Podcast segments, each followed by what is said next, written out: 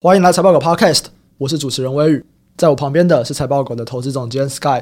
Hello，大家好，这是财报狗 Podcast 每周财经时事放大镜的单元哦。每个礼拜五的早上啊，我们都会来聊一聊这周股市的重大消息、各个产业的趋势，以及分享我们的看法。这礼拜啊，我们大概会来聊两个主题哦。第一个是环球金收购世创这个案子破局了，第二个则是八寸金元吃紧这个问题。最快也要到明年的下半年才会开始疏解。那我们会来聊这两个东西。首先，我们先来聊一下环球金收购世创案失败这件事情。这个案子可能有些人还不是很熟，Sky 要不要来介绍一下这个案子是什么？环球金是什么？世创又是什么？为什么要收购？这个东西其实就是，反正就把它当做是金圆的同业之间的收购嘛，算是水平的并购了。台湾这个环球金并购过蛮多国外的同业，逐步的从这个原本是中美金的一个部门，然后慢慢的从上市，然后并购许多同业，然后逐渐的产能越来越大嘛。那世创的话，算是一个蛮有分量的一个一个国际上的同业啦。这个案子其实是在二零二一年的年底还年初的时候宣布的，就是环球晶宣布要直接在市场上公开收购世创啊。嗯对啊，那时候还蛮轰动的，股价也 涨了啦。就只是因为他宣布要并购，他们是做什么东西的？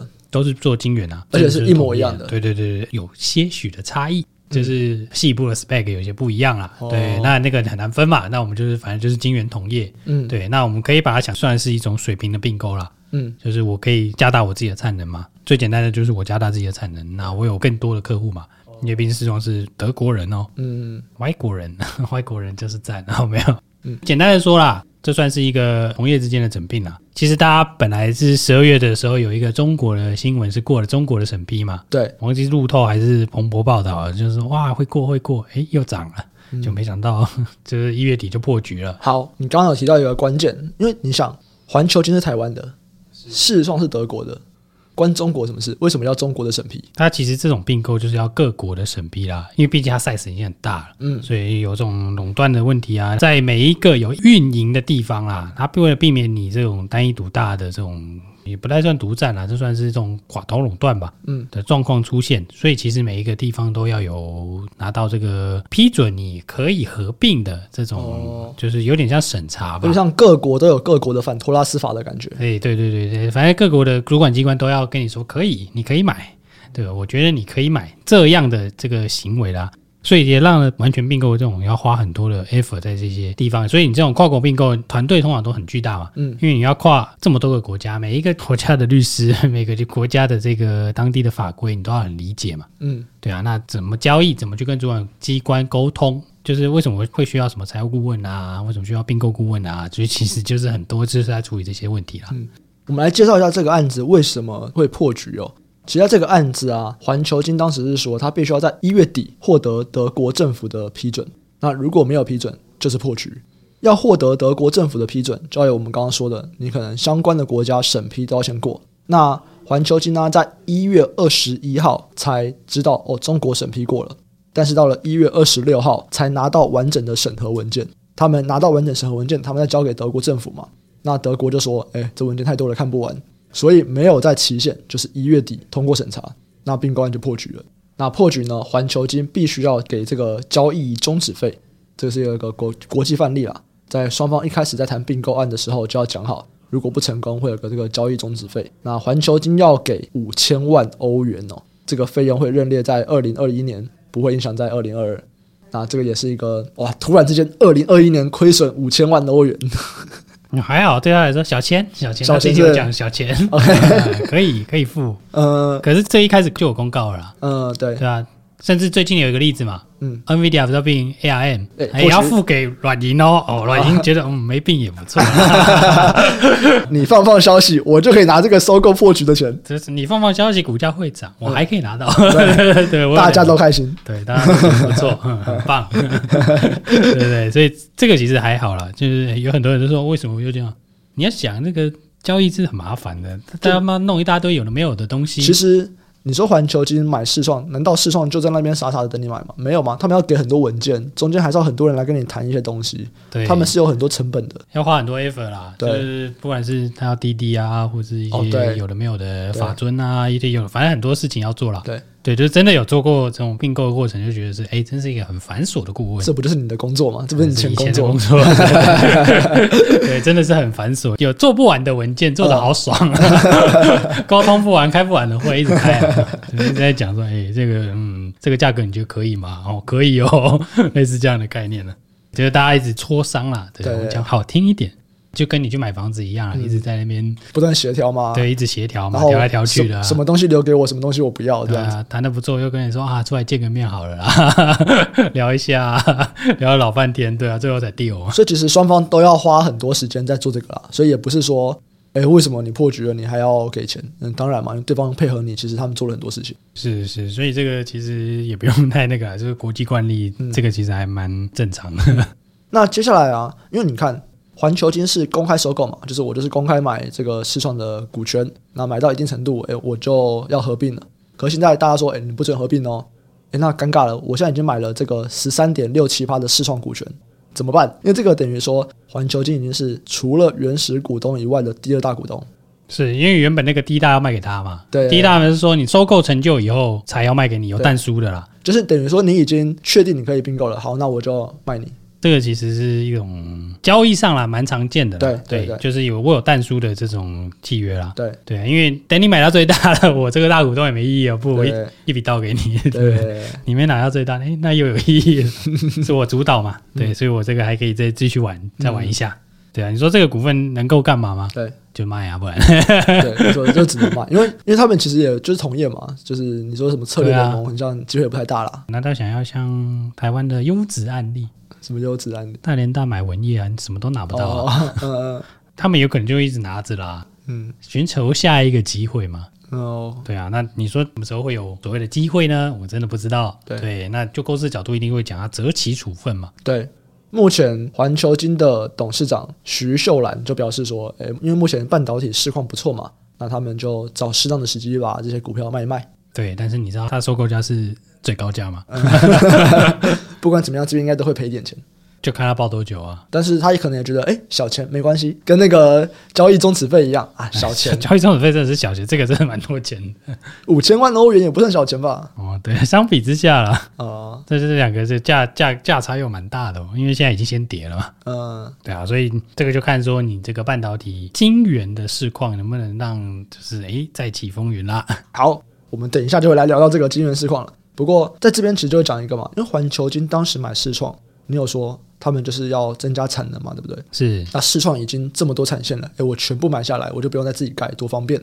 也不用找人。啊、但是现在并购破局失败，环球金在二月六号啊，他们召开了线上记者会，就宣布他们要自建新厂和扩厂，这也是几千亿台币啊，哇，几千亿台币也是非常非常多。预期二零二二到二零二四年。总资本支出会到一千亿台币，大概是三十六亿美元。那包含了一些新的厂啊，还有现有厂房的扩厂，所以等于说，哎，金圆这边大家又都扩了，又要开始扩了，嗯，真的很棒啊！没关系，这很正常嘛。你看这种半导体市况啊，嗯，这一定是 萝卜蹲的嘛，下游扩完上游扩啊，嗯，对啊，下游很紧，上游跟你说哇，chip shortage。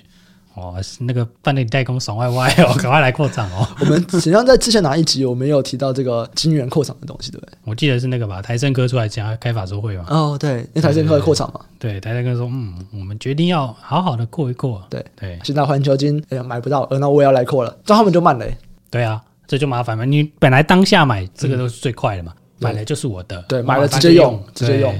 我现在这个就是哦，有 lead time 嘛。这个等于说哇，偷鸡不着蚀把米，这也不能这样讲啊。当初那个他去买这个公司的话，他应该就有评估过会失败了。哦，真的吗？一定的啊，你怎么可能温你啊？哎，嗯，对啊。而且这种法律风险，我觉得是比较难抓了。这样其实对他们来说，我觉得真的是有一定程度的伤害，对不对？有啊，就慢啊。因为你看，你本来可以比别人提早一年，你现在比别人落后半年。但我觉得还好啦，因为这个东西目前看起来大家都在扩啊，嗯、日本也扩嘛，信越嘛，嗯，其他的同业其实多少都有扩了。这有个 temple 嘛，上次扩我记得是一七一八年比较多人扩，那过了几年平稳的市况，然后这个诶下游突然很好，那终于传导到上游来，上游当然也想扩啊，嗯，他现在扩顶多卖个半年吧，但你说这个大家一起拖出来的，一定是会有一段这个供给就短暂呢、啊，会多过于现在的那个供给嘛。嗯，那你供给成长的话，这个价格可能就不会有那个一路往上涨的这个状况。嗯，对啊。但是为什么他们现在还要过？因为他们一定是估未来还是会点满嘛。撑得住啊。没错，就是不需要害怕。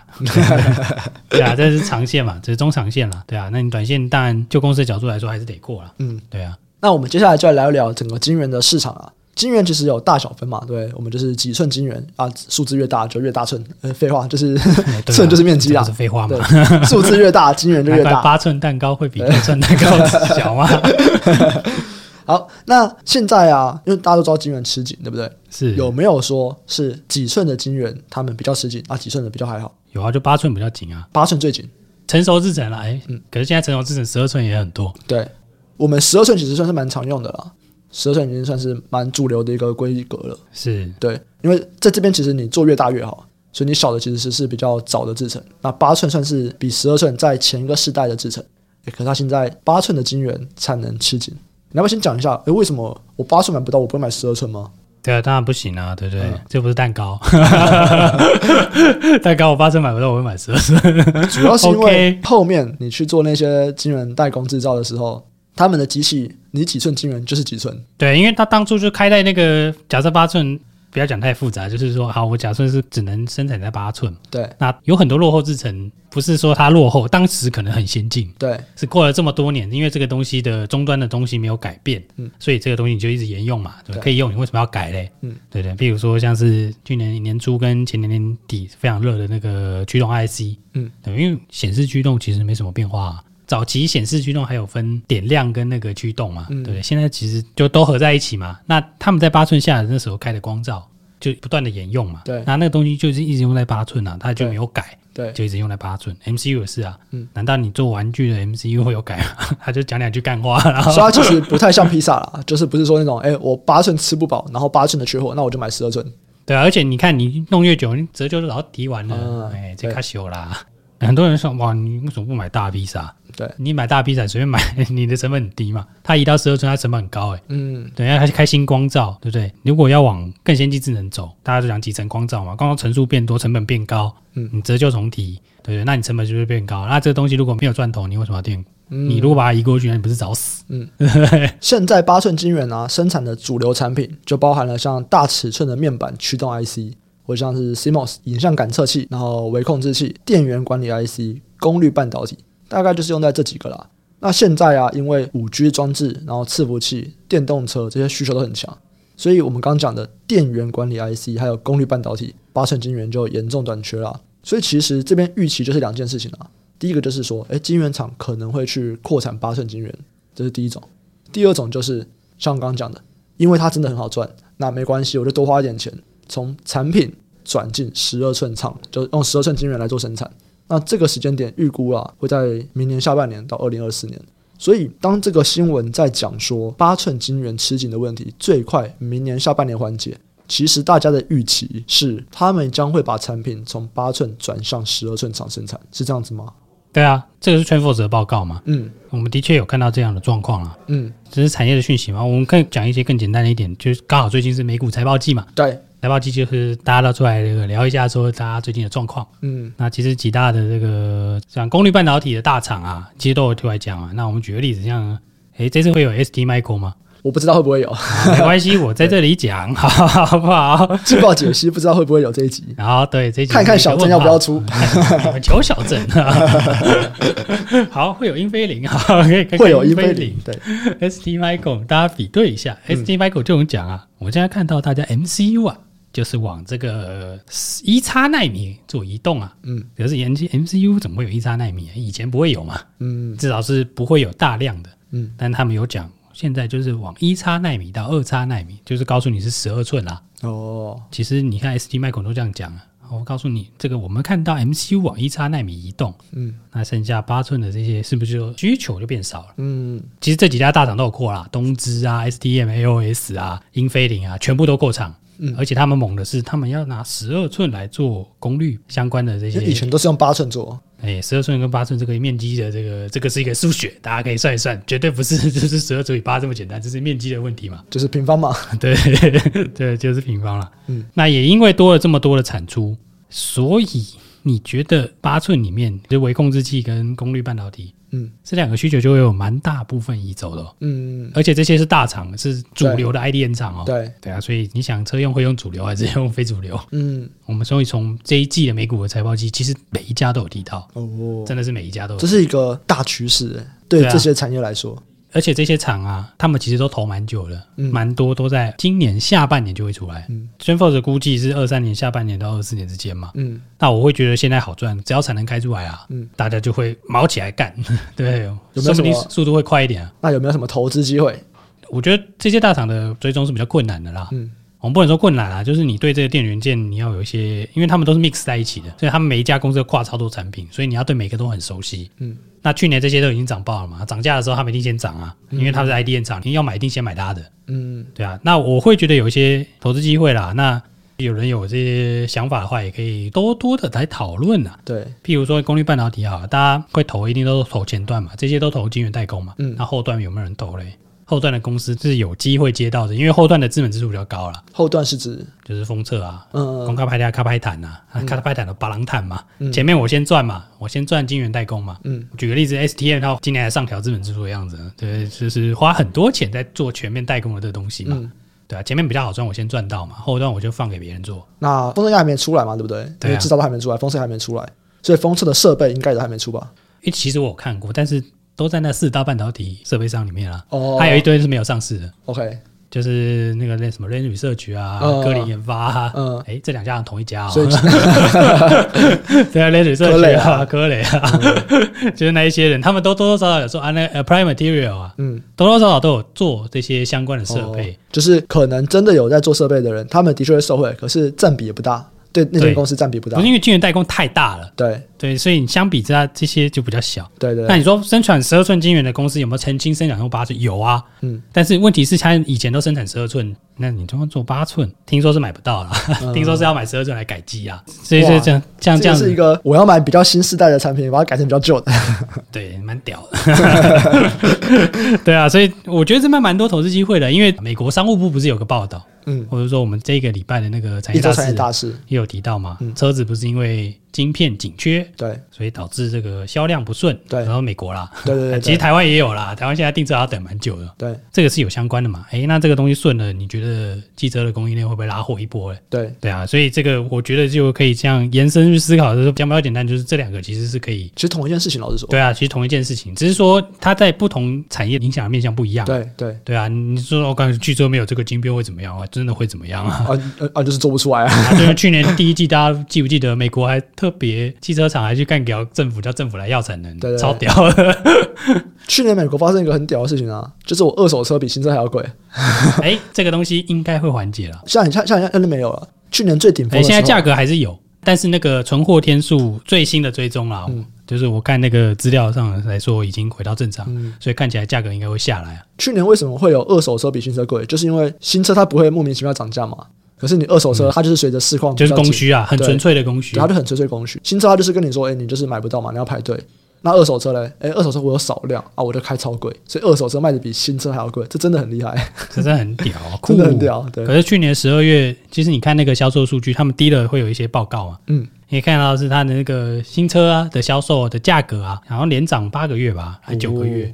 是同样的车款哦，嗯，价格一直往上拉，嗯，而且还还帮你减配哦，就是原本用比较好的晶片，帮你用烂一点的。现在已经没有什么新车落地打八折这种事情了，没有没有，现在可以涨价，很棒。你开半年一样可以原价卖出，对。然后库存天数是美国车子的那个库存天数啊，正常年度可能八九十天吧，现在大概五六十天而已。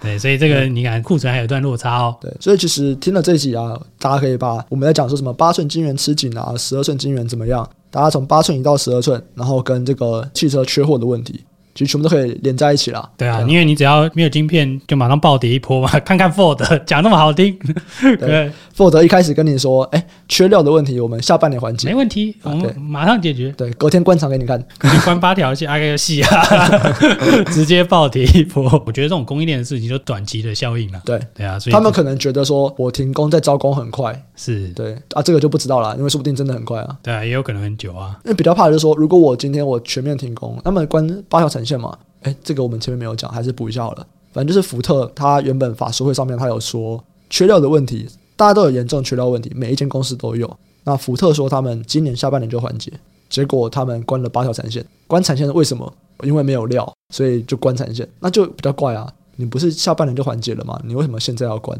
可能他们的考量就是说，我先关，等下半年有料了，我重新复工，我重新去找工人是容易的。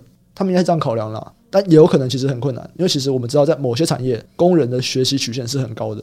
是是，停工以后重新招工，哎，一开始做出来的全部都是烂东西，不都不能用。刚刚做鞋子那些人，对啊，都不能用。对啊，所以其实第一个月做的都，哎，这不是鞋吧？在某一些产业里面，他们如果一两个月他们没有料，他们也不可能停工，因为这个工人还要持续给薪水，让你留在公司。主要他们是组装线啦，对，比较容易上手。对啊，他们自动化程度比较高啦，可以这样讲好了。有可能。对啊，那如果有一些产线是没有办法停的嘛，嗯，你那个高炉停下来是要炸了，我跟你讲。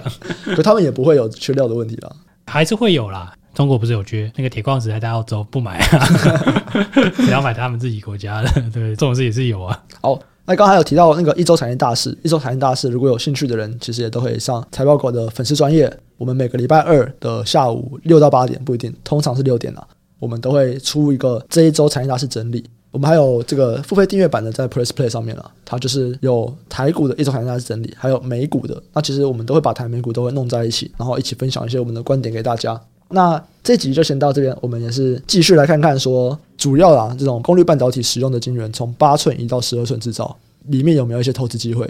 那我们这边其实刚刚 Sky 已经分享了一些，如果有人有想法，可以上 Facebook 搜寻财报狗智囊团，这是我们的 Facebook 脸书社团，可以在里面去跟我们进行讨论。我们也会在里面分享我们的一些看法，还有 Podcast 的延伸的东西。喜欢的朋友记得按下订阅，并且分享给你的亲朋好友。那我们这期就先到这边，下期再见，拜拜，拜拜。